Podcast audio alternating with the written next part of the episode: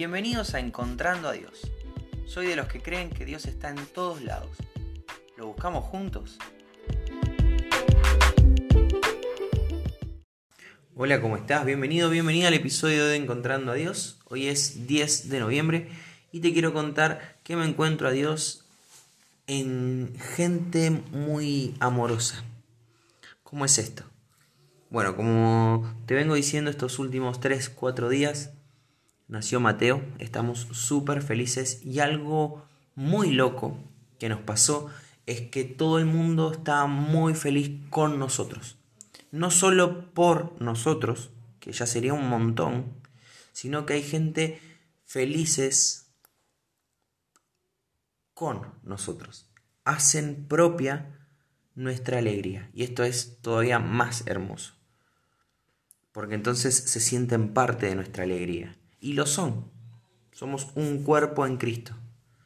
Hablé muchas veces, ¿no? De, llorar con los que lloran y de reír con los que ríen. Que lo que me le duele a alguien, a un hermano, me tiene que doler a mí. Eso que lo hace llorar, me tiene que hacer llorar a mí, empatizar. Pero eso que lo pone feliz, también me tiene que poner feliz. Y es maravilloso que la gente se sienta así con nosotros. Y bueno, hemos recibido en este tiempo muchos muchos mensajitos, muchas personas que, se han hecho presente eh, a través de mensajes, saludos, llamadas, cartitas. Y sin mentirte, el 90% de estos saludos incluían dos palabras muy especiales. Bendiciones y sabiduría. Muchas de estas personas que nos quieren mucho, algunos familiares, amigos, hermanos en Cristo, nos decían bendiciones en este nuevo tiempo y sabiduría de lo alto para saber criar a este bebé.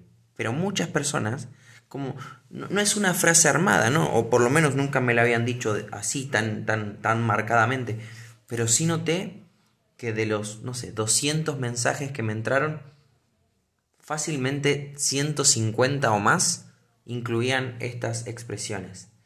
Bendiciones, bendiciones de Dios para todo lo que se viene sabiduría, sabiduría para poder guiar a este niño a los pies de Cristo, para poder darle lo que necesita, sabiduría para entenderlo. Y estas dos palabras me llevan a encontrarme con Dios.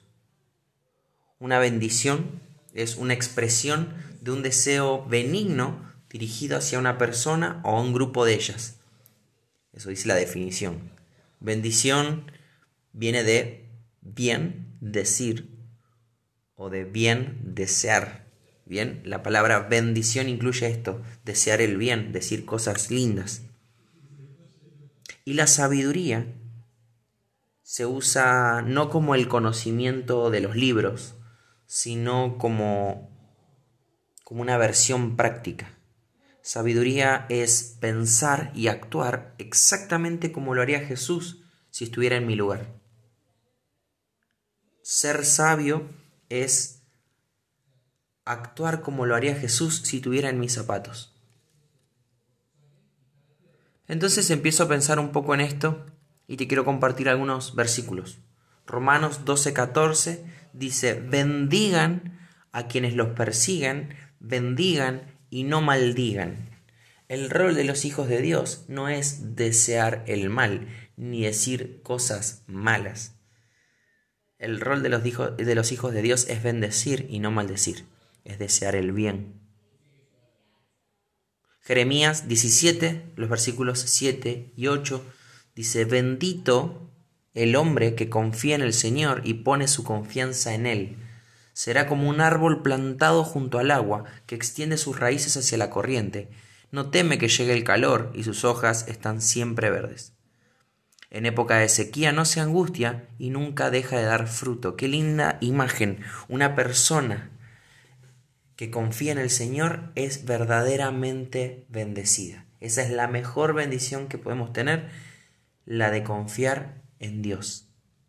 Y si ponemos nuestra confianza en Dios, vamos a ser como un árbol que no tiene miedo a que venga el calor, porque está ahí plantado junto al río y siempre está fresco, siempre está hidratado.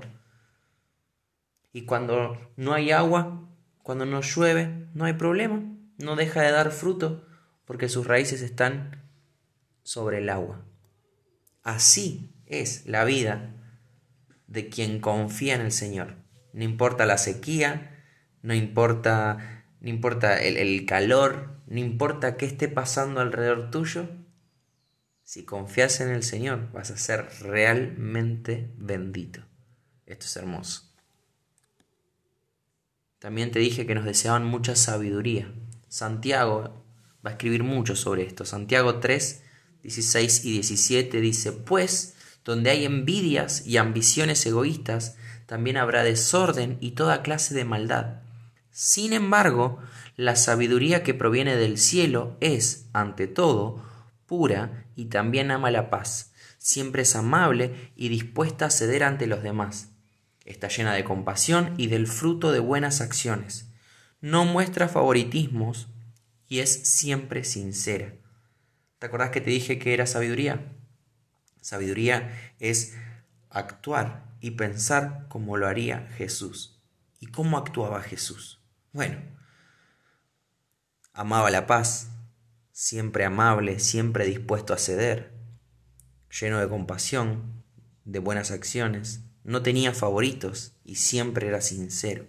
Qué lindo poder tener estas cualidades como hijo de Dios para todo. En mi trabajo, tener todo esto. En mi casa, en mi hogar, tener todo esto. En la crianza de mi hijo, que es lo que hoy me toca a mí, tener todo esto, estas cualidades de Jesús.